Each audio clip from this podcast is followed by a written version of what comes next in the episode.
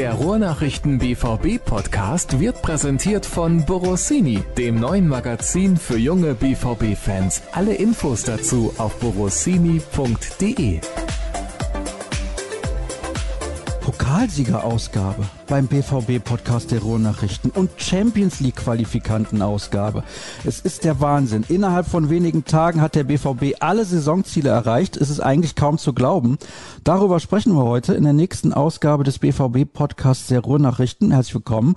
Schön, dass ihr dabei seid. Heute mal wieder über die Distanz ist leider so, müssen wir momentan manchmal mit leben, aber ich habe einen Gast. Ich habe ihn auch angekündigt. Ich bin gespannt, was er zu sagen hat. Und meine erste Frage ist natürlich wie immer nicht auf Fußball bezogen, sondern ich würde gerne wissen, weil ich habe gehört, er ist so Schlager-Fan und, und mag diese Musik, was er eigentlich in der Jugend immer gehört hat. Sag mal das nochmal bitte, Klavi. Was war deine Musik, die du in der Jugendzeit gehört hast? Mit welcher Musik bist du groß geworden? Hallo Sascha, ich bin mit Dorfmusik groß geworden. Ich komme aus einem kleinen Dorf im Münsterland. Wenige Seelen sind dort zu Hause und das Highlight in der Jugendzeit waren natürlich immer große Feiern auf Bauernhöfen, in Scheunen oder umgebauten Reithallen mit ähm, entsprechender Partymucke, wo man dann mit 800 Leuten gleichzeitig ähm, nach zwei, drei äh, Gersten Kaltschalen sich auf die Tanzfläche wagt, sogar als junger Mann um dort äh, zu zeigen, was man nicht kann, aber ähm, das war meine Jugendzeit, ja. Und äh, ich mag aber alle Formen der Musik. Also ich war auch schon mal im klassischen Konzert, ich war auch schon mal bei Pink Floyd, ich war auch schon mal auf einem äh, Schlagermove. Also ich bin da total breit aufgestellt. Ich frage deswegen, weil ich habe eben noch mal das Video gesehen von den die Ärzte, weil so heißen sie ja eigentlich, also muss man das grammatikalisch korrekt ausdrücken, mit den Tagesthemen. Da war es doch die Ärzte deutsche Fernsehen mit den Tagesthemen oder sowas. Hast du das mitbekommen damals? Ja, klar, logisch. War eine coole Aktion. Fand ich auch und es ist nämlich so, ich bin mit den Ärzten groß geworden. Entschuldigung, mit denen die Ärzten. Ich will es nicht nochmal falsch machen. Also, damit bin ich groß geworden, deswegen wollte ich mal wissen, was, was deine Musikhelden so waren in der Jugend. Hast du aber eigentlich nicht verraten. Ja, also Ärzte gehörten selbstverständlich auch dazu, ähm, weil das sind ja eben genau auch die Lieder äh, Westerland oder so, die dann auch auf solchen Partys natürlich gespielt wurden. Hast du das auch gesungen jetzt bei der Pokalsiegerfeier? Nö, da habe ich nicht viel gesungen. Ich habe mich total gefreut, aber gesungen habe ich nicht viel, nee. Ich dachte, du hättest noch ein Ständchen gegeben. Aber jeder, der es noch nicht gesehen hat, wir hatten ja die Live-Show, kann man gerne immer noch reinschauen. Hat schon jede Menge Spaß gemacht, muss ich sagen. Unsere Live-Show zum Pokalfinale hat mega Spaß gemacht, ähm, weil äh, es eine ganz besondere Live-Show ja war. Ne? Wir haben aus dem Deutschen Fußballmuseum gesendet und hatten da eine tolle Kulisse in der Pokalecke mit dem DFB-Pokal und mit diesen ganzen ähm, echten Devotionalien der deutschen Fußballgeschichte und auch der BVB-Geschichte. Viele Sternstunden, die da in den Vitrinen sich wiederfinden. Das hat schon einen besonderen Abend ausgemacht, auch für mich, ja. Ich finde, das war ein tolles Spiel auch, ein tolles Fußballspiel. Haben wir im Nachgang ja auch gesagt. Da sprechen wir jetzt noch mal ganz kurz drüber. Man kann natürlich jetzt auch noch ausführlich über Mainz sprechen, aber wir sprechen dann ein bisschen mehr über dieses erreichte Ziel Champions League Qualifikation gleich. Aber lass uns natürlich auch, weil der letzte Podcast ja vor dem Pokalfinale stattgefunden hat, auch darauf natürlich noch eingehen. Das war ein richtig, richtig geiles Fußballspiel, finde ich. Ja, hat total Bock gemacht. Also mit welcher Power der BVB auf den Platz gegangen ist, aber auch wie Leipzig sich dann in der zweiten Halbzeit nochmal ähm, richtig zusammengerissen hat, um dann doch noch irgendwie das ganze Ding umzubiegen und den BVB wiederum unter Druck gesetzt hat. Das war für die, die Fußball äh, lieben, absolut ähm, der neueste Beweis dafür, warum dieser Sport so geil ist. Also dieses Finale hat echt Laune gemacht und ähm, dass am Ende der BVB den Pokal dann in den Himmel recken durfte, das hat's dann als Sahnehäubchen oder als Kirsche auf dem Sahnehäubchen noch schöner gemacht. Finde ich auch. Also mir hat's richtig, richtig gut gefallen. Ich finde auch in der zweiten Halbzeit war ja toll, dass noch mal ein bisschen Spannung reinkam, weil nach einem 13-0 hätte man denken können, der BVB spielt das jetzt locker runter, aber war ja gar nicht so.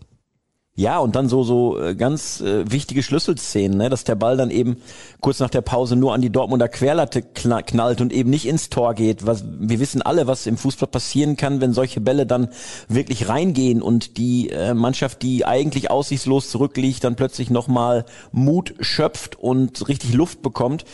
Ähm, da hatte der BVB auch das nötige Spielglück letztlich, aber insgesamt war er eben auch der verdiente Sieger, weil er eben eine bärenstarke erste Halbzeit gespielt hat. Ich finde, und auch da haben wir ja am vergangenen Donnerstag schon drüber diskutiert in der Analyse nach dem Spiel, dass dieser Sieg, obwohl ja keine Zuschauer im Stadion waren, sich emotionaler anfühlte als der von 2017. Warum war das eigentlich so?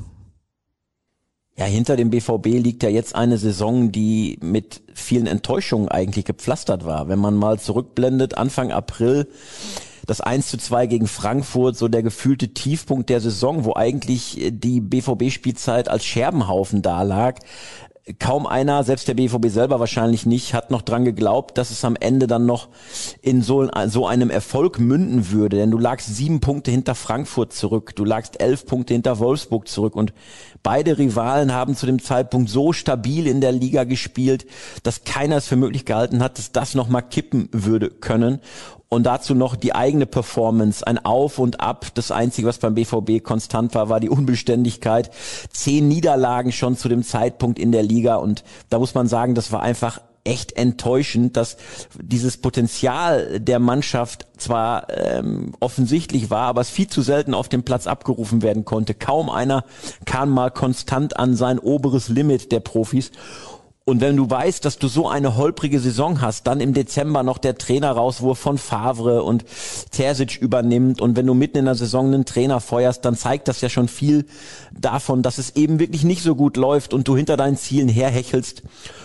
Und dann am Ende äh, wirst du Pokalsieger, trotz all dieser Schwierigkeiten. Dann kam noch immenses Verletzungspech hinzu. Und ich glaube, das hat das emotional so bedeutsam gemacht, dass du aus so einem richtigen Tief, aus so einem Scherbenhaufen quasi herausgetreten äh, bist und hast es dann am Ende noch äh, mit einem Kraftakt zum Erfolg geführt. Das hat es, glaube ich, so besonders gemacht. Und das hat sich auch in der Tat in diesen Emotionen da nach dem Schlusspfiff und in dieser Siegerehrung wiedergespiegelt, dass der BVB im Grunde mindestens so ausgelassen gefeiert hat, als wären 50.000 Dortmunder im Stadion gewesen. Hat es auch einen Unterschied gemacht, dass der Trainer diesmal Edin Terzic heißt und vor vier Jahren war es Thomas Tuchel? Ja, auch bei Thomas Tuchel gab es äh, etliche Spieler, die einen guten Draht zum Trainer hatten. Aber natürlich hat Edin Terzic die Mannschaft äh, wieder äh, angepackt und aufgerichtet. Er hat ihre Emotionen geweckt. Er hat vorgelebt, was er von ihnen erwartet, so wie er den BVB lebt und wie er ähm, gecoacht hat und wie er die Mannschaft auf eine andere Spielweise ähm, eingeschworen hat. Das hat, glaube ich, natürlich ähm, die Mannschaft zu diesem Punkt dann wachgerüttelt. Auch Terzic hat natürlich Zeit gebraucht. Das ging nicht auf Knopfdruck. Von ähm, heute ist Favre weg, morgen läuft unter Terzic alles super. Auch unter Edin Terzic gab es eine schwierige, holprige Anfangsphase mit Rückschlägen. Ohne Frage. Aber irgendwann haben dann die Maßnahmen gegriffen und haben auch die Spieler begriffen, was von ihnen erwartet wird und was sie in die Waagschale werfen müssen, damit es am Ende funktioniert. Und Terzic hat natürlich ganz anders als Favre etwas vorgelebt an Energie und an Kraft und an Glauben, an Stärke, äh, was so bei Favre nie zu spüren war. Aber nochmal zurückkommt auf den Vergleich mit 2017. Damals gab es ja dieses Zerwürfnis zwischen dem Trainer und dem Verein. Das ist halt auch ein massiver Unterschied gerade, weil alle lieben Edin Terzic. Klar, alle lieben Edin Terzic. Also zu Liebe ist es natürlich äh, zu Thomas Tuchel nicht gekommen. Schon zu Anerkennung und Respekt, weil es war sportlich eine äh, in der Bilanz erfolgreiche Phase unter Thomas Tuchel. Letztlich dann auch mit einem Pokalsieg. Und klar, Edin Terzic wird für die Fans natürlich oder im, im Gedanken der Fans als jemand wahrgenommen als einer von ihnen. Das konnte Thomas Tuchel nicht bieten. Der kam als Trainer von außen, der ist in Mainz groß geworden, ähm, kam dann nach Dortmund. Bei Edin Terzic sah das anders aus. Ne? Der äh, stand vorher in der Kurve, der ist äh, mit dem BVB als Fan quasi groß geworden und ist dann als Juniorentrainer auch noch aus der eigenen Nachwuchsschmiede sozusagen hervorgegangen, als Assistent und dann als Cheftrainer. Das ist ja quasi ein ja, filmreif gemalter Weg für jemanden, der dann eben auch eine ganz andere Lobby hat bei den Fans, weil sie eben sagen, hey, guck mal, das ist einer von uns und der ist mit vollem Herzen dabei, das ist nicht einfach nur ein Angestellter, das ist für den nicht einfach nur ein ganz gewöhnlicher Trainerjob, sondern das ist sein Herzensclub und ähm, das macht die Sache natürlich auch in der Wahrnehmung der Fans so besonders, dass so einer, und dem gönnt man es dann auch in besonderer Weise, den Pokal dann äh, reckt und die Mannschaft eben zu einem Erfolg führt, der so, wie gesagt, vor sechs Wochen überhaupt nicht vorstellbar war. Wir sprechen gleich natürlich noch genauer über den Trainer, weil dazu Hörerfragen eingegangen sind. Das ist ja logisch. Ich würde gerne noch, wenn wir das Thema dann jetzt auch abschließen, von dir wissen, also bevor wir das tun, welche Bedeutung hat denn dieser Pokalsieg? Weil Borussia Dortmund weiß, Meisterschaft ist schwer, Pokalsieg ist vielleicht das Einzige, was man momentan erreichen kann von großer Bedeutung. Ja, du musst halt sehen, ähm, wenn der FC Bayern schwächelt, dann musst du da sein. Und das wurde in den letzten Jahren nicht nur vom BVB, sondern auch von anderen Clubs halt häufig, zu häufig verpasst.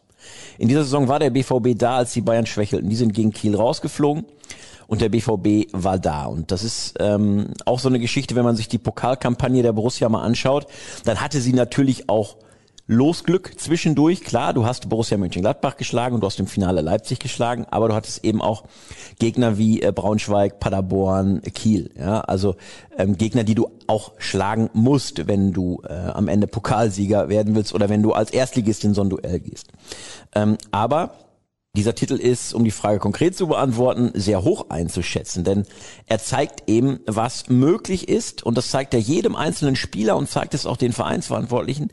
Dieser Titel zeigt, was möglich ist, wenn eine Mannschaft auftritt, die ihren Namen eben verdient, als Mannschaft, mit all diesen Tugenden, die nötig sind, um zum Erfolg zu kommen. Dazu gehört eben auch ein anderes Defensivarbeiten, als es in den Monaten vorher der Fall war. Dazu gehört eine andere Körpersprache.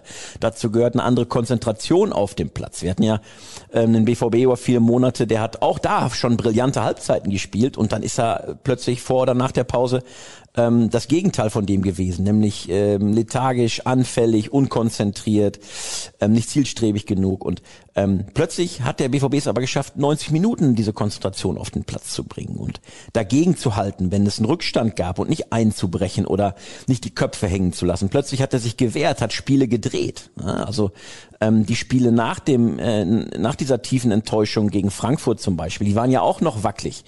Äh, so ein Schlüsselmoment wie gegen Stuttgart, wo du wo du hinten liegst und äh, dann äh, ausgleichst, in Führung gehst, dann den Ausgleich kassierst, dann aber noch den den Siegtreffer machst.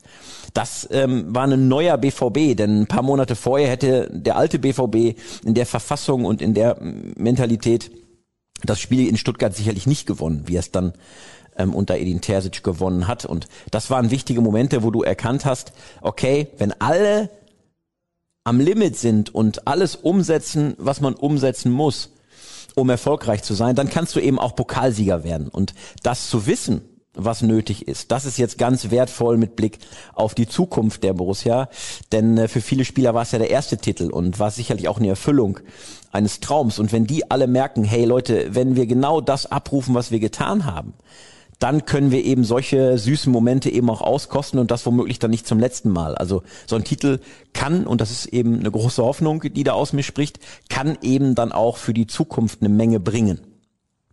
Wir wechseln das Thema und zwar komplett und gehen zur deutschen Fußballnationalmannschaft. Aber natürlich aus guten Gründen. Der EM-Kader wurde ja bekannt gegeben. Und wenn man so eine Saison hinter sich hat wie die aktuelle, dann muss man sich ganz genau überlegen, ob man so ein Turnier spielen will. Und Marco Reus hat gesagt, nee, für mich ist das besser, aus ganz, ganz vielen Gründen glaube ich auch, ist das für ihn besser. Nicht nur aus gesundheitlichen Gründen, aus mentalen Gründen glaube ich auch. Und natürlich, weil das letzte Turnier das einzige, wo auf ihn so richtig gesetzt wurde, nämlich die Weltmeisterschaft 2018 komplett nach hinten losgegangen ist, man sich natürlich die Frage stellen muss, bei den ganzen Offensivkräften, die Jogi Löw zur Verfügung hat, wie groß wäre überhaupt die Rolle von Marco Reus bei diesem Turnier jetzt gewesen, was dann in wenigen Tagen auch startet. Also ein bisschen was haben wir noch, aber ich glaube so gut drei Wochen und mehr ist es dann auch nicht. Was sagst du denn dazu? Dass er sich selber dazu entschlossen hat, darauf zu verzichten. Und gleich sprechen wir natürlich auch darüber, dass Mats Hummels jetzt wieder für die Nationalmannschaft spielt. Ausgerechnet beim Turnier nach so einer Saison, wo die nächste bestimmt nicht einfacher wird. Aber zunächst mal Marco Reus und seine Entscheidung. Ja, die Entscheidung kam für mich im ersten Moment überraschend. Das gebe ich ganz offen zu, weil ich davon ausgegangen bin, wenn der so eine starke ähm, Saison, vor allen Dingen, wenn, er, wenn man sich letzten Wochen und Monate anschaut, im BVB-Trikot spielt, dann ist es doch auch logisch, dass der bei der EM daran anknüpfen wollen wird und äh, zeigen will, dass er eben auch in der Nationalmannschaft eine, eine wertvolle Kraft ist, so wie bei, bei, der, bei der Borussia und auch da vorangehen will, auch womöglich eine zentrale Rolle übernehmen kann in der DFB-Auswahl. Deswegen kam für mich äh, der Verzicht erstmal überraschend. Aber ähm, wenn man mal so ein paar Minuten drüber nachdenkt, und das habe ich dann natürlich direkt getan, ist es ein äh, Entschluss, der mir echt Respekt abnötigt und auch nachvollziehbar ist. Denn Respekt aus dem Grunde, weil ähm, Marco Reus ähm, damit womöglich seine ganze Nationalmannschaftskarriere im Grunde beenden könnte. Denn der neue Bundestrainer nach der EM, der wird natürlich sich an einen Neuaufbau einer Mannschaft machen, egal wie der Bundestrainer dann auch heißt. Ähm, und ob dann ein, in wenigen Tagen wird Marco Reus 32-Jähriger, ähm, dann zu einem Neuaufbau dazugehören wird, stelle ich mal ähm, in Frage. Das heißt, es wäre auch für Marco Reus so eine Abschiedstournee im DFB-Trikot womöglich geworden. Und das mit der Aussicht, vielleicht dann ähm, einen EM-Titel zu holen oder zumindest eine starke Rolle auch in der Nationalmannschaft zu spielen und auch da mal ein richtiges Pfund zu setzen, weil er ja in den letzten Jahren, Ausnahme dann 2018, als er dabei war, aber viel, viel Pech rund um die Nationalmannschaft hatte. Verletzungspech. Ähm, da dann zu verzichten aus eigenem Antrieb, das finde ich schon ähm, verdient eben Respekt ähm, dann zu sagen, okay, ich verzichte auf mögliche Meriten, Erfolge, ähm, sportlichen Ruhm, was auch immer alles. Aber ähm, Marco Reus kennt eben auch seine Verletzungsgeschichte besser als jeder andere und er weiß eben im Alter mit 32, welche Ruhephasen sein Körper braucht und ähm, benötigt, um erfolgreich zu sein mit Blick auf die nächsten Jahre, vor allem im BVB-Trikot. Und wenn er eben weiß, hey, wenn ich im Sommer keine Regeneration bekomme, sondern nur womöglich sehr anstrengende EM vor mir liegt und ich dann ähm, mit Rückstand in das BVB-Training einsteige oder auch mit einem höheren Risiko, mich dann schneller zu verletzen aufgrund der Belastung im Sommer, dann ist es nachvollziehbar, dass er sagt, okay, ich knicke mir den EM-Einsatz, die Nominierung und konzentriere mich völlig darauf, mich hundertprozentig auf den BVB vorzubereiten, ähm, um mit dem erfolgreich zu sein in der neuen Saison und womöglich da auch eben ähm, verletzungsfrei zu bleiben, ähm, um von Anfang an im BVB-Trikot in der neuen Saison eine starke Rolle zu spielen.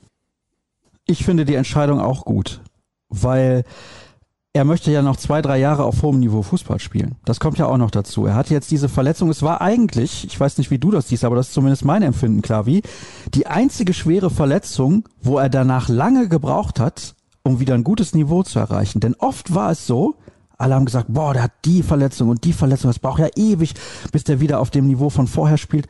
Nein, er kam zurück und hat immer sofort funktioniert. Oder habe ich das falsch in Erinnerung? Das hast du richtig in Erinnerung. Das war immer so ein Markenzeichen von Marco Reus. Ne? Eigentlich hieß es so im, im Teamärzte-Jargon der, der Profifußballer, naja, wenn eine Pause so viele Monate dauert, dann dauert es auch einige Wochen, äh, bis man wieder die Bestform erreichen kann. Bei Marco Reus war das bei vorherigen Verletzungen eigentlich nie der Fall, denn er hat äh, sehr, sehr schnell im Vergleich zu anderen Profis wieder funktioniert und gut gespielt, bis sehr gut. Und äh, in diesem Falle war das aber plötzlich anders. Und das ist natürlich so ein Zeichen auch dafür, dass ein Körper ähm, mit über 30 dann auch eine andere Zeit eben benötigt und da kommt dann auch ein Marco Reus nicht dran vorbei, um wieder fit zu werden nach Verletzungen und voll belastbar. Und das ist natürlich auch so ein Hintergrund, weil er weiß, hey, ich brauche diese Regeneration jetzt im Sommer, vor allen Dingen nach einer solchen Saison, die mit, die für Marco Reus ja auch erstmal mit einer langwierigen Verletzung begann, um sich da wieder ranzukämpfen und die durch die Corona-Taktung jetzt eine sehr enge Spieltaktung über viele Wochen und dann im Pokal bis zum Ende dabei, bis im Viertelfinale der Champions League dabei mit vielen Spielen, mit sehr intensiven Partien äh, in kurzer Abfolge dann auch sehr herausfordernd war für Marco Reus, ähm, dass ähm, er dann die Entschluss fasst, hey, ich ähm, konzentriere mich auf den BVB. Das ist eine kluge Entscheidung und zeigt für mich, dass ähm, der Junge auch in der Hinsicht gereift ist, zu erkennen, okay, DFB ähm, mögliche Emeriten muss jetzt hinten anstehen, ähm, das, äh, meinem Körper und meiner Karriere und dem BVB wird es viel, viel mehr bringen, wenn ich im Sommer jetzt pausiere. Und bei Mats Hummels will das einfach nur nochmal zeigen, weil auch der könnte ja eigentlich sagen, oh, pass mal auf, Yogi, nee, du hast mich damals rausgeworfen, ich habe jetzt keine Lust mehr. Aber ich glaube, bei ihm ist es einfach der Ehrgeiz, der ihn so antreibt. Und diesen EM-Titel hat er ja auch noch nicht. Ich schätze, die Chancen der deutschen Mannschaft jetzt nicht so schlecht ein. Sicherlich kein Turnierfavorit, also kein absoluter Turnierfavorit, aber durchaus in der Lage, diesen Titel zu gewinnen, der wie gesagt Mats Hummels noch fehlt, denn eigentlich, er ist ja auch nicht mehr der Jüngste, könnte er genauso wie Marco Reus sagen, oh, pass mal auf, ich spiele dieses Turnier nicht, weil ich weiß, auch die nächste Saison für Borussia Dortmund werde ich in der Regel in 90 bis 95 Prozent der Spiele 90 Minuten auf dem Platz stehen. Ja, Mats Hummels hat ja von Anfang an, als er ausgebotet wurde von Jogi Löw, erkennen lassen, wenn er wieder eingeladen werden würde, würde er sich das nicht nur überlegen, sondern er würde wiederkommen. Also das, äh, die Nationalmannschaft war für ihn wegen der Ausbotung, das hat er von Anfang an ähm, so gesagt, nicht erledigt, sondern er hat innerlich immer darauf gehofft, dass er wieder zum Zug kommen würde. Und für Mats Hummels ist es doch so, er darf sich doch jetzt in dieser Lage wie der große Gewinner fühlen. Also Jogi Löw hat zwei Jahre lang ausprobiert, ob es andere besser können, ob es eine, eine erfolgreichere, sichere Abwehrformation gibt, ob jüngere Spieler da sind, die eben ähm, eine erfolgreiche Achse in der Nationalmannschaft bilden können. Und nach zwei Jahren muss man festhalten, nö, die gibt es nicht. Jogi Löw hat es nicht geschafft, irgendeinen deutschen Innenverteidiger zu finden, der annähernd die Klasse von Mats Hummels erreicht. Also Konsequenz am Ende holt er Mats Hummels zurück, weil es eben keinen besseren als ihn auf dieser Position gibt. Und da kannst du doch als Mats Hummels sagen, guck mal Leute, ne? das ist für den ja wie ein, wie ein gefühlter Ritterschlag, dass er ihn zurückholt, ähm, weil es ähm, eben aussagt, wie wertvoll er eben immer noch ist. Und das hat ja auch die gesamte BVB-Saison bewiesen. Mats Hummels war einer der Konstanten, eine der Säulen des BVB, egal wie äh, abwechslungsreich, wie äh, viele Tiefen es auch gab. Einer hat eigentlich fast immer top gespielt. Und das war Mats Hummels. Und ähm, nicht nur defensiv, sondern auch offensiv ähm, hat er plötzlich äh, sich als äh, Goalgetter ähm, erwiesen mehr denn je. Und der ist in einer starken Verfassung. Und ähm, dem gönne ich es total jetzt bei der EM eben auch eine wichtige Rolle zu spielen, da auch dann als äh, Abwehrchef für alles andere äh, macht es keinen Sinn, ihn auf die Bank zu setzen oder sonst was. Du brauchst Mats Hummels im DFB-Team auch als Führungsspieler und äh, wenn der nach dem Weltmeistertitel eben dann auch noch den EM-Titel einstecken sollte, dann wäre das ähm, doch in der Tat auch sowas wie die Krönung der internationalen Karriere. Glaubst du denn, der wird dann immer spielen? Du hast es ja gerade eigentlich schon gesagt. Also den zurückzuholen, damit er auf der Bank Platz nimmt, das kann es ja nicht sein. Wenn du mit äh, alten BVB-Größen sprichst, wie es äh, jüngst mit Jürgen Kohler getan habe oder mit Thomas Helmer, die sagen alle einmündig, wenn du auch in der Nationalmannschaft erfolgreich sein willst, dann brauchst du eine starke, routinierte Achse, zentrale Achse, die internationale Klasse vorweist. Die hast du jetzt dank der Rückholaktion von Hummels und auch Thomas Müller. Du hast Manuel Neuer im Tor, Weltklasse. Du hast davor Mats Hummels in der zentralen Abwehrposition, Weltklasse. Dann kommen im Mittelfeld Toni Kroos davor, Thomas Müller. So, da haben wir die Achse, die du brauchst, um durch so eine EM, und wir haben in der Vorrunde schon extrem starke Gegner in Portugal und Frankreich, ähm, um da ähm, deinen Erfolg, deine Erfolgschancen zu erhöhen. Und ähm, also ich kann mir nicht vorstellen, dass Yogi Löw Mats Hummels mitnimmt als jemanden, den er mal irgendwann von der Bank bringt, sondern um den musst du deine zentrale Abwehr äh, aufbauen. Und der muss von hinten heraus eben das Kommando in zentraler Position geben, um ähm, den Defensivverbund zu ordnen. Das genau erhöht die Chancen der DFB-Auswahl. Denn das Defensivkonstrukt ähm, der Nationalmannschaft war ja in den letzten Monaten Hühnerhaufen. Und durch Mats Hummels wird das Risiko, dass das so weitergehen würde, absolut minimiert. Alle deine Argumente nachvollziehbar. Jetzt halte ich mal mit einem dagegen.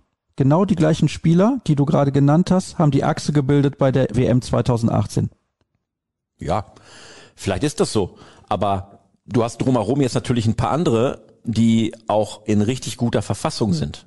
Und die neben diesen zentralen Spielern, die du hast und immer noch hast, dann eben eine andere Power auf den Platz bringen, als es andere 20, 2018 konnten. Und es hilft ja nichts, wenn du sagst, ich muss andere haben. Es geht ja drum in diesem einen Moment so wenige Wochen oder Tage vor Turnierbeginn, wer ist denn im Moment der Beste auf der jeweiligen Position?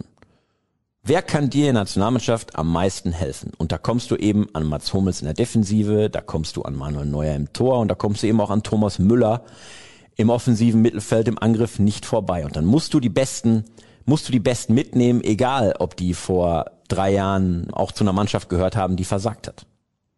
Gut, dann hätten wir das geklärt würde aber gerne von dir einen Tipp haben. Was glaubst du denn?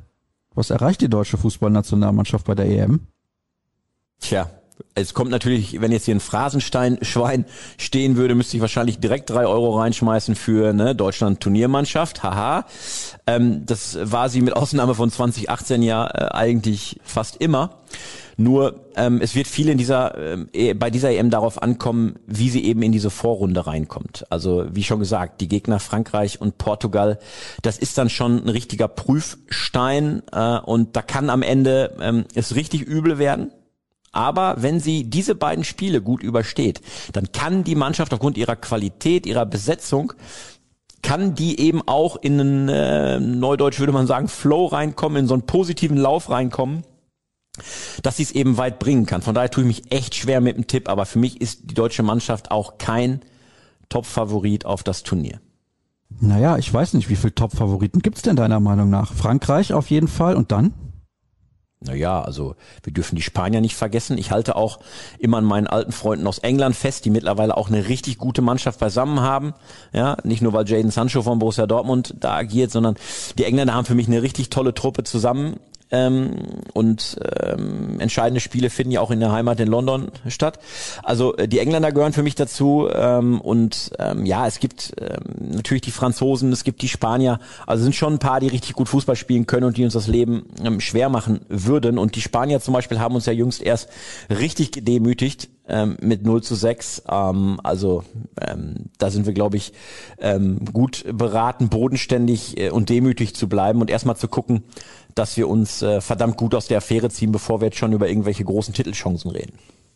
Hörerfragen und mal eben wieder locker 40 Meldungen eingegangen. Ich weiß nicht, ob wir für alle Zeit haben und es ist der Klassiker, ein paar, die überschneiden sich natürlich, aber wir fangen mal mit der ersten an. Da wird dann auch gefragt, gerne mit Begründung oder wird darum gebeten, aber wie gesagt, es überschneidet sich ein bisschen. Wir gehen dann noch auf einzelne Spieler konkreter ein. Ich lese mal kurz vor. Top Podcast muss mal gesagt werden. Natürlich stimme ich absolut zu. Nun zur Frage, könnt ihr einfach kurz sagen, ob ihr glaubt, die folgenden Spieler bleiben oder gehen? Ich lese dir jetzt die Spielernamen vor und du sagst einfach mal, bleibt oder geht. Julian Brandt. Bleibt. Jaden Sancho. Geht. Roman Bürki. Bleibt. Thomas Meunier. Bleibt. Thomas Delaney. Bleibt. Nico Schulz. Bleibt. Gut, dann hätten wir das geklärt. Wie gesagt, da kommen gleich noch konkretere Fragen und jetzt die nächste. Hallo Sascha, ganz klar bester Podcast ever. Schön an der Isar in Ismaning joggen und euch zuzuhören, besser geht's nicht. Ja, schönen Gruß. Ich bin übrigens auch gerade in Ismaning, von daher passt das. Also, nee, momentan bin ich in Aschheim, aber tagsüber bin ich mehr oder weniger in Ismaning. Nee, abends, stimmt auch nicht. Ist aber auch egal. Frage. Wie seht ihr die Situation im Sturm, wenn Erling bleibt? In der Vorsaison war ja immer die Diskussion, dass es zu dünn ist, aber jetzt ist Yusufa Mokoko ein Jahr älter und auch mit Torgan hat es gut geklappt. Naja, da bin ich nicht ganz so seiner Meinung. Seht ihr da überhaupt noch Bedarf? Naja, ein zweiter richtig klasse Mittelstürmer, der äh, kann dem BVB-Kader natürlich gut tun.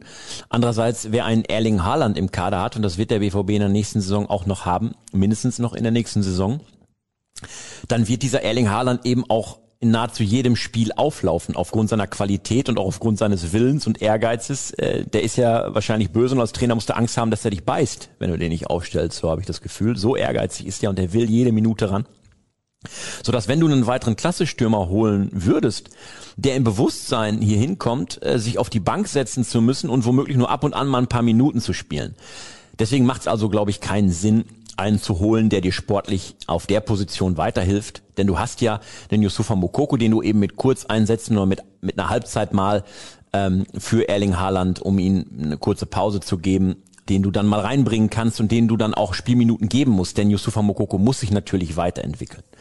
Ähm, aber einen weiteren Mittelstürmer zu holen aufgrund der äh, skizzierten Lage, ähm, das macht für den BVB keinen Sinn, vor allen Dingen nicht, weil du dafür richtig viel Geld in die Hand nehmen musst, was du an dieser äh, Stelle in der Corona-Lage auch gar nicht hast.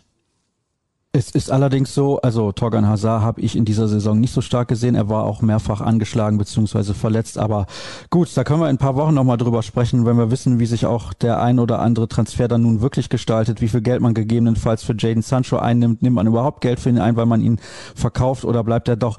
Alles etwas, was wir definitiv in den nächsten Wochen noch intensiver diskutieren werden endlich wieder eine Folge RNBVB Podcast mit Doppel-Sascha-Besetzung. Also wir sind sozusagen die Doppel-Sechs ja, gut. Gefällt mir die Position. Ja, da muss man aber viel laufen. Ja, kann ich ja. Ich meine, du ja nicht, aber ich bin laufstark. Ja, ich bin mehr so der Stratege, ist kein Problem. Ich bin da mehr so die Acht. Ist okay. Wenn du die Drecksarbeit für mich machst? Ja, du bist ja ein bekannter Stehgeiger. Ist okay. Ja, das, das ist allerdings so. Das würden meine ehemaligen Mitspieler auch von mir behaupten. Das, das ist ganz sicher so. Bei all den Transfergerüchten, die seit Wochen die Runde machen, welche erscheinen euch am realistischsten?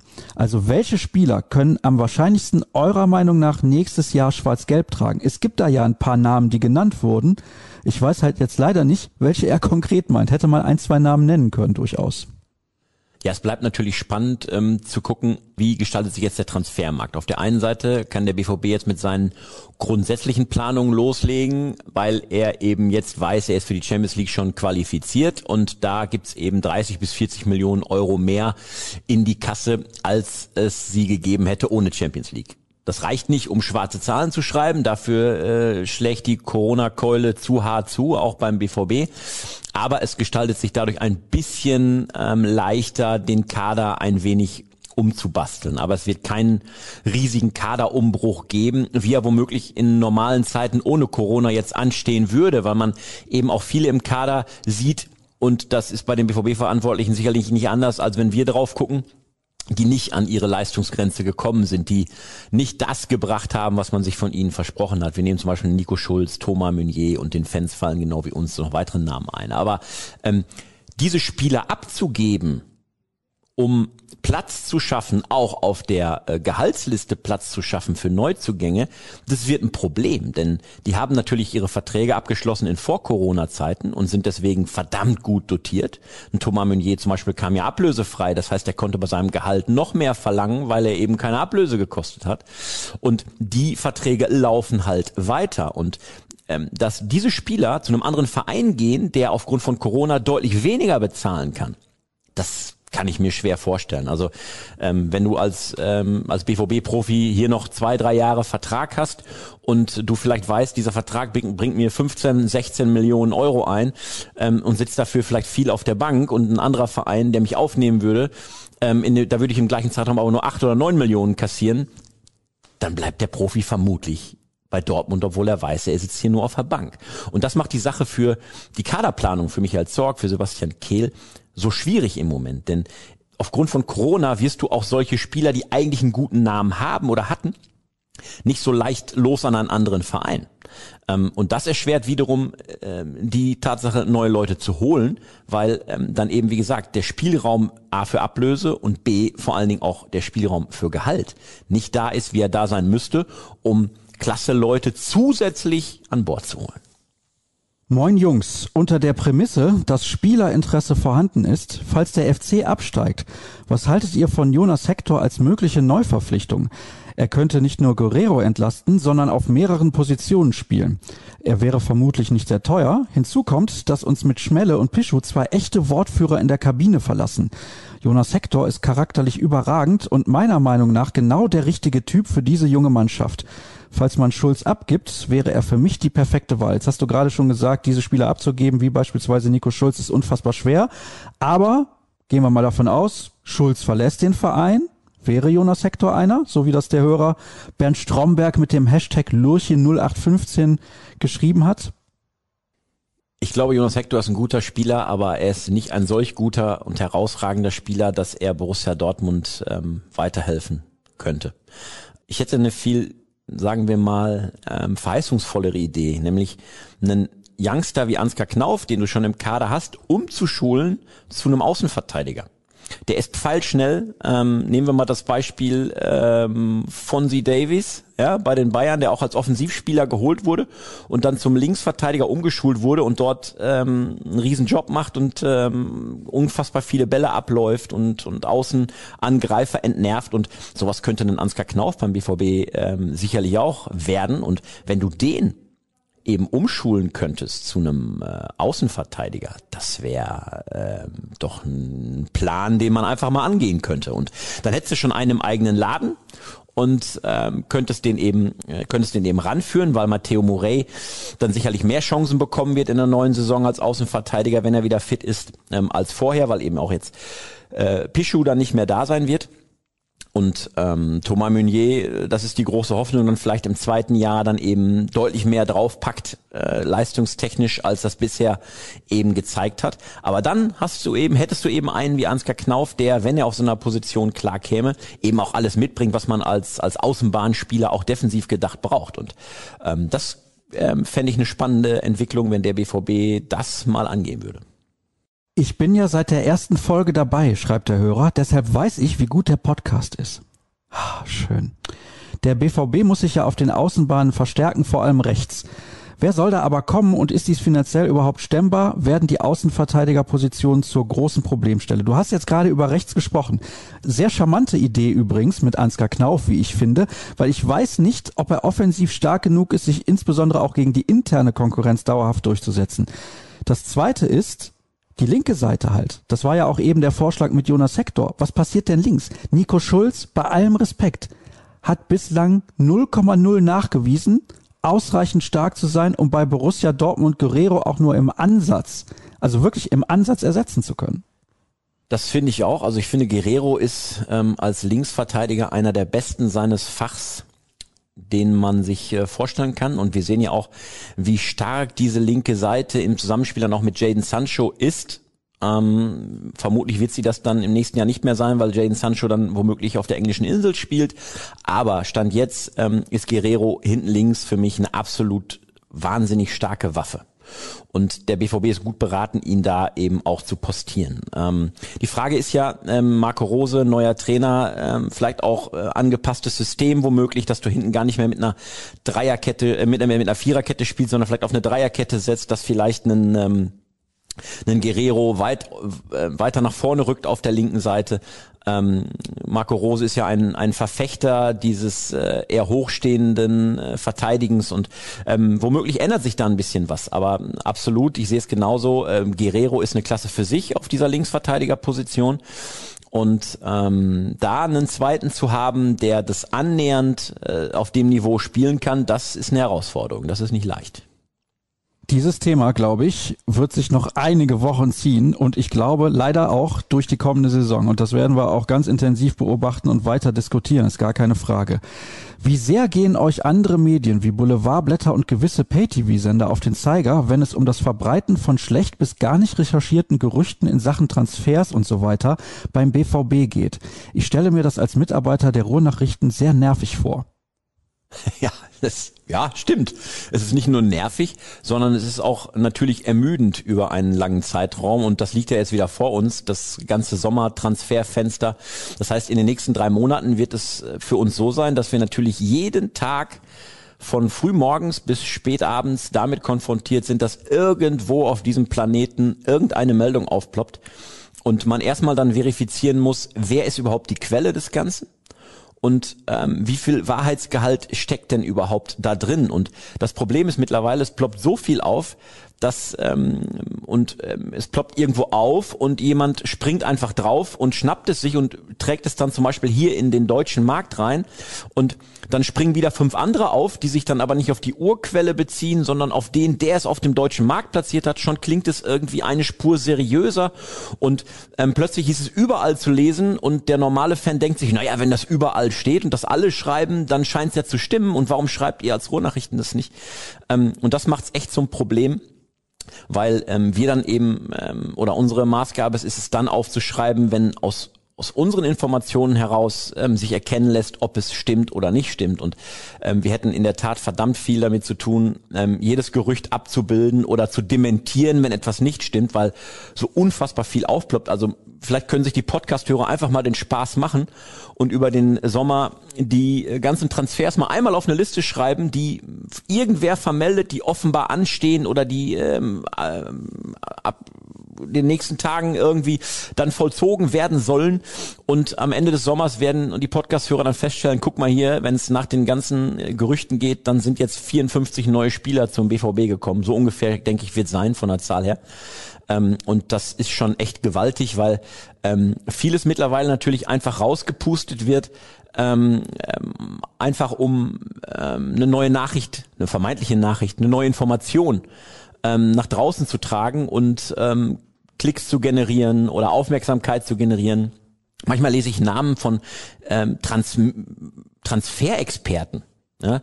Berichtet für uns Transferexpert XY, den Namen habe ich noch nie gelesen. Ne? Was macht jemand zum Transferexperten? Keine Ahnung. Äh, wir versuchen weiterhin ähm, die Drähte beim BVB und äh, zu entsprechenden Kollegen, Beratern und und und so zu knüpfen, dass wir möglichst nur das transportieren, von dem wir auch dann durch unsere Informationslage überzeugt sind, dass es äh, eben berichtenswert ist. Und ja, das muss weiter unser Maßstab sein, denn ähm, Glaubwürdigkeit ist eines der wichtigsten Themen. Ne? Also nicht bei jedem Gerücht einfach auf den Zug aufspringen und zu sagen, naja, wenn das jetzt fünf Leute schreiben, dann schreiben wir es auch. Nee, das darf einfach nicht unsere Maßgabe sein. Zu der Thematik passt auch ein bisschen, was ein Hörer schreibt. Ich habe mal so zwei, drei Tweets von ihm zusammengefasst. Es geht ihm um Edin Terzic und Eintracht Frankfurt und ein angebliches Angebot von Chelsea über 93 Millionen Euro, also 80 Millionen Pfund ungefähr für Jaden Sancho. Ist da irgendwas dran? Weder an dem einen noch an dem anderen. Also Edin Terzic zu Eintracht Frankfurt, das ähm, können wir nach unseren Informationen Status heute zu den Akten legen. Und ähm, das Ding mit Sancho kennen wir ja schon aus der vergangenen Saison. Also die englischen Medien schreiben natürlich auch sehr gerne, ähm, irgendwer hat irgendetwas vor oder was gerade so beliebt ist, der und der Verein bereitet ein Angebot über die und die Summe vor. Das ist dann immer ganz nett zu lesen und macht auch dann die Fans immer ganz heiß, wenn es um Zu- oder Abgänge geht oder um exorbitante Ablösesummen. Aber es ist dann häufig nicht mehr als spekulativ, denn ähm, wenn jemand ein Angebot vorbereitet, oder vorbereiten soll, dann hat jemand vielleicht die Gedanken an einen Spieler, den vielleicht zu holen, aber es ist dann so, dass natürlich jeder Verein erstmal guckt, so, wen können wir denn brauchen und dann hat man 15 Spielernamen auf der Liste und ähm, dann ist aber am Ende vielleicht bleiben nur drei über, weil die anderen gar nicht darstellbar sind oder gar nicht zu einem kommen wollen. Also das hat dann viel nur mit, ähm, naja, mit Vermutungen und mit ähm, irgendwelchen Indizien zu tun, die man dann zusammenbastelt.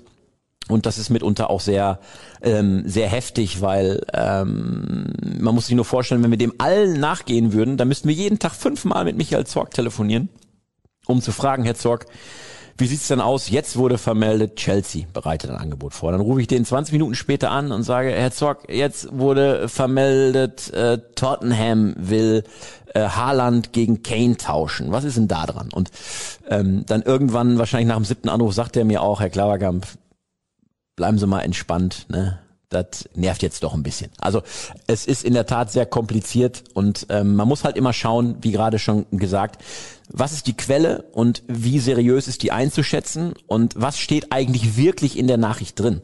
Und wenn jemand sagt, jemand bereitet angeblich ein Angebot vor, dann kann man es meistens schon ähm, zur Seite legen, weil ähm, bevor nicht wirklich ein Angebot auf dem Tisch liegt, über das man reden kann, ist alles wirklich reinste Spekulation. Hallo Sascha, schön, dass du Covid die rote Karte gezeigt hast. Naja, ich hatte eher das Gefühl, Covid hat mir die rote Karte gezeigt, aber ist egal. Nun zu den Fragen. Momentan sehe und höre ich außer der Torwartposition wenig Transferspekulation. Ja, es passt nicht zu dem, was wir eben so besprochen haben. Sky hat wohl Jude Bellingham nach seinem Bruder gefragt. Ja, das ist richtig.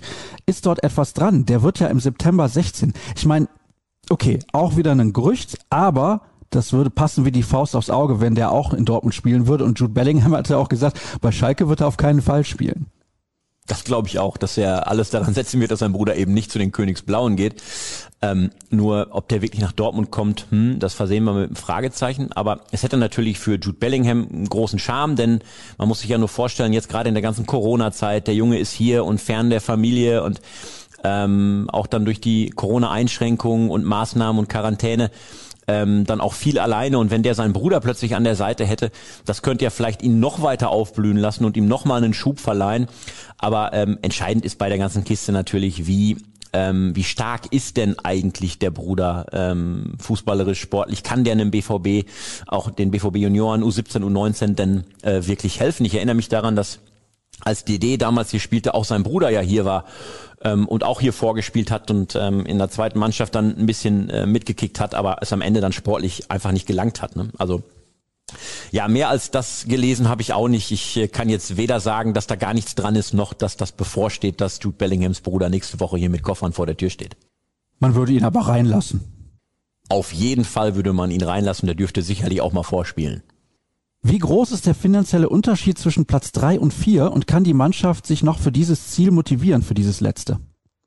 Also der Unterschied liegt natürlich in dem äh, TV-Geld dann am Ende begründet. Ähm, ich kann dir die genaue Summe gar nicht genau sagen, aber es ist natürlich etwas, was sich am Ende dann auch lohnt. Gerade wir sind wieder bei dem Thema Corona-Einnahmen und ähm, beziehungsweise ähm, fehlende Einnahmen durch Corona. Ähm, da ist jeder Euro natürlich echt wertvoll für die Clubs. Von daher wäre auch ein Sprung vom BVB am letzten Spieltag ähm, auf äh, Platz drei oder ein Halten des dritten Platzes eben echt wertvoll. Andererseits muss man sich auch vor Augen führen, die haben einen riesen Kraftakt gemacht, wir haben es eben schon skizziert und haben völlige Spannung gehabt bis zum Pokalfinale, dann bis Mainz, um das Ziel zu erreichen. Und jetzt hast du diese beiden großen Ziele erreicht und du hast darauf hingearbeitet und hast jetzt im Grunde das Problem, dass und das glaube ich, wird gegen Leverkusen am Wochenende auch ein bisschen zu sehen sein. Ich würde mir wünschen, es wäre nicht so, aber ich glaube, dass es so ist, dass du einen Spannungsabfall sehen kannst, dass du sagen kannst, hey, sehen musst, wie soll sich diese Mannschaft noch hundertprozentig darauf motivieren, jetzt noch auf Platz drei äh, mit aller Macht, mit allem dagegenhalten und mit 110 Prozent in die Zweikämpfe gehen, noch ähm, reinhängen, wenn du doch die Ziele schon erreicht hast, wenn du schon Pokalsieger-Party hinter dir hast, auch wenn es nur intern war, wenn du auch natürlich das Ding in Mainz noch gefeiert hast, wenn du jetzt ein paar Tage im Hotel warst und die Saison für dich gedanklich eigentlich zu Ende ist und du alles geschafft hast, ähm, dann glaube ich nicht, dass wir äh, einen BVB sehen werden am Samstag, der da in puncto bissig, Zweikämpfe und, und, und absolut ans Limit geht. Also klar, ich würde es mir wünschen und bin gerne nachher der, der sagt, hey, Entschuldigung, die haben sich noch hundertprozentig motivieren können. Aber ähm, sie werden dieses Spiel gewinnen wollen, ja. Aber ich glaube, wenn es um die letzten ein, zwei Prozent geht, dann sind die nicht mehr da. Vorab, bester Podcast, in Klammern, damit die Frage auch vorgelesen wird, das verstehe ich jetzt gar nicht. Am Ende ist die Saison doch noch eine gute Saison geworden. Ziele wurden erreicht wie Champions League Platz, Viertelfinale Champions League und der Pokal geholt. Ich habe das Gefühl, als sei man zum Teil trotzdem enttäuscht. Geht da nächste Saison mehr? Sehe ich übrigens auch so wie der Hörer. Ist schon überraschend. Eigentlich hat man alle Ziele erreicht.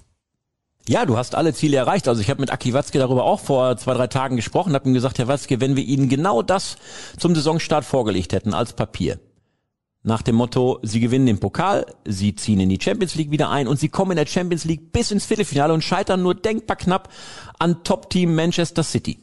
Hätten Sie es unterschrieben? Dann hätte er gesagt, hätte ich direkt voll unterschrieben. Ne?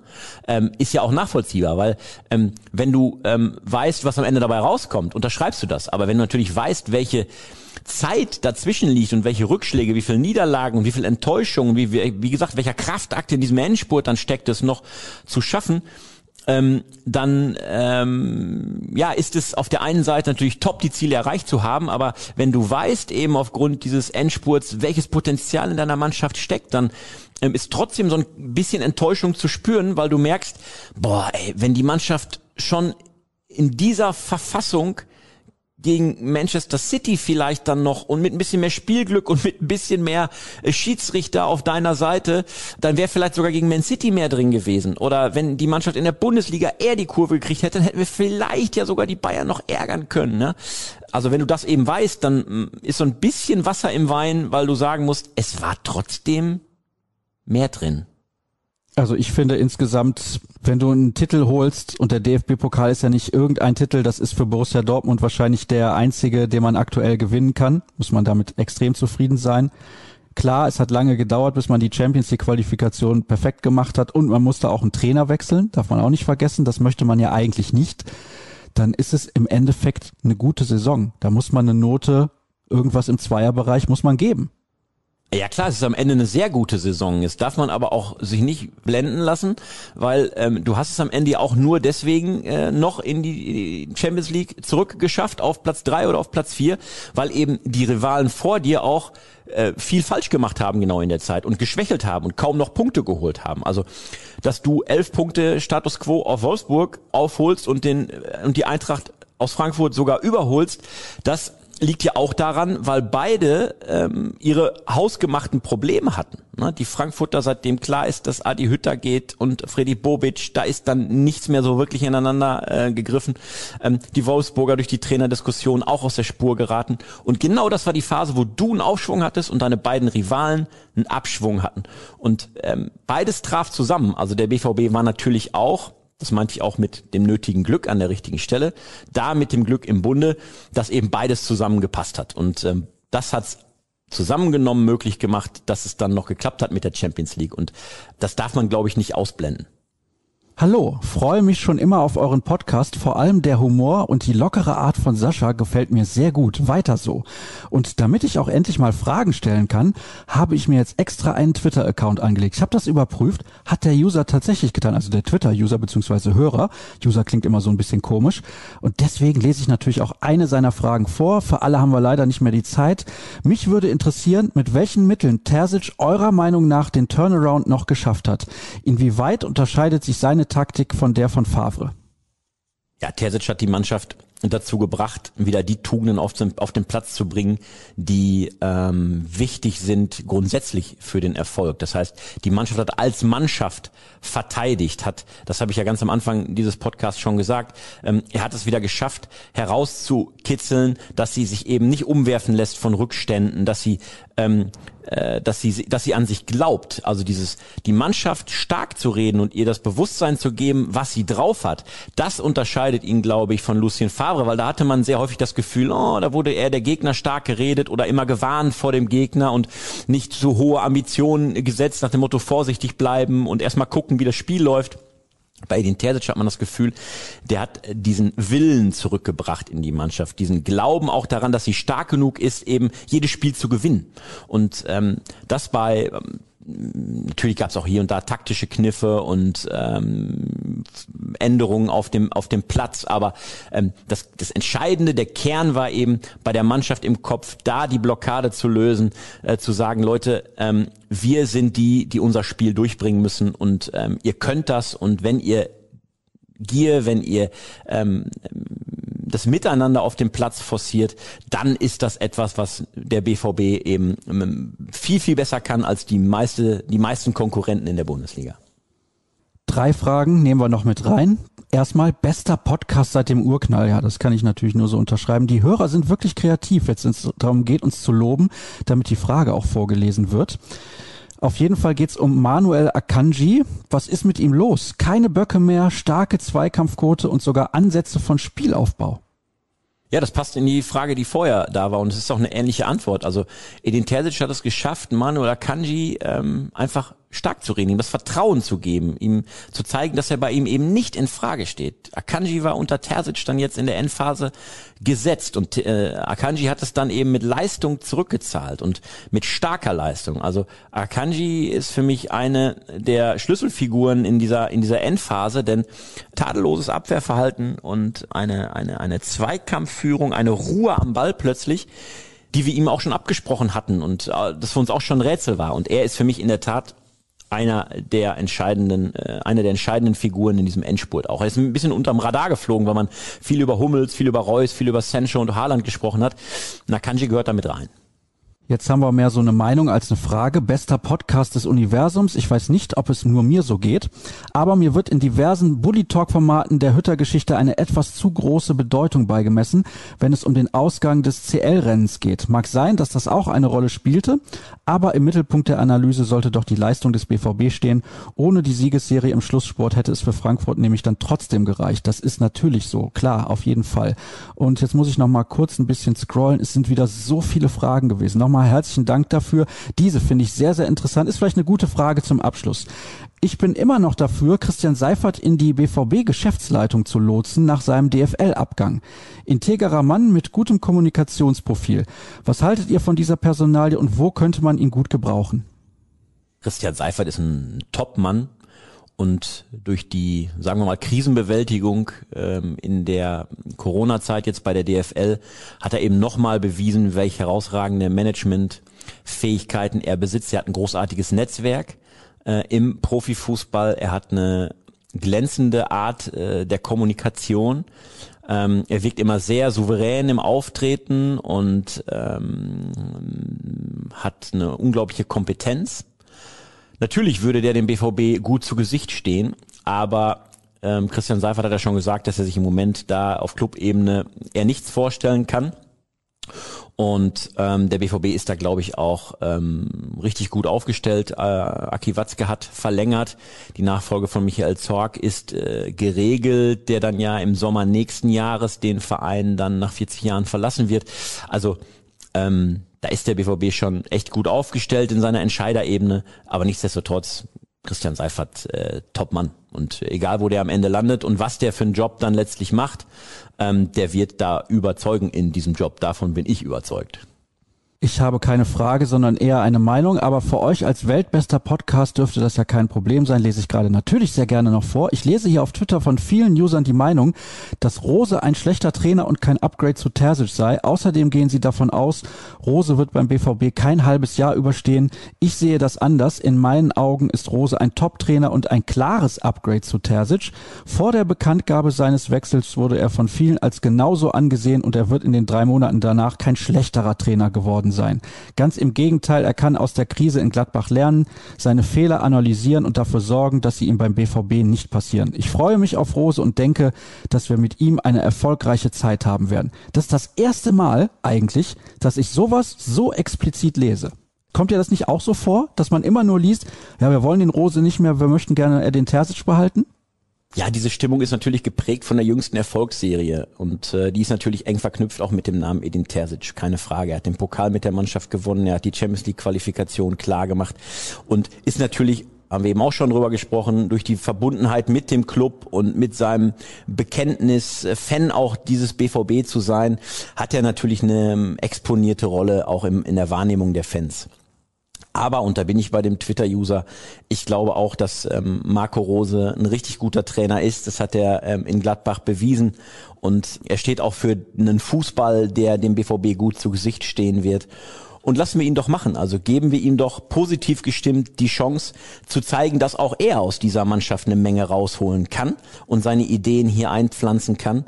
Und ähm, da bin ich eben gespannt, aber ich glaube, man muss so genau rangehen und nicht von vornherein sagen, ach, der hält eh nicht lange durch und der er hält, hat vielleicht auch keinen Kredit bei den Fans. Ich glaube, das muss man hinkriegen, dass man eben ähm, dem neuen Trainer dann auch die Chance gibt, etwas äh, umzusetzen und etwas auf die Beine zu bringen und etwas zu entwickeln um dann am Ende die Früchte zu ernten. Nur, ähm, wie gesagt, das Falsche äh, könnte nur sein, indem man von vornherein sagt, oh, hoffentlich bleibt er nicht lange, damit Edin Terzic wieder übernehmen kann.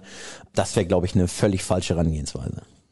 Wir sind durch. Ich glaube, die ein oder andere Frage habe ich jetzt dann doch nicht vorgelesen, weil sie, und das sage ich eingangs immer, anderen Fragen ähnelt. Die Themen sind da durchaus gleich. Wir freuen uns aber über jede einzelne Frage, die uns erreicht. Und nächste Woche höchstwahrscheinlich, vielleicht in der danach, das wissen wir noch nicht ganz genau, gibt's die große, nee, die große ist falsch, grammatikalisch den großen Saisonrückblick, so heißt es nämlich. Schauen wir zurück auf die Spielzeit, bewerten, was gut und schlecht war, unsere Highlights, unsere Geschichten, die besonders waren, wo wir uns gerne dran erinnern oder wo wir denken, um Gottes Willen, was war da eigentlich los?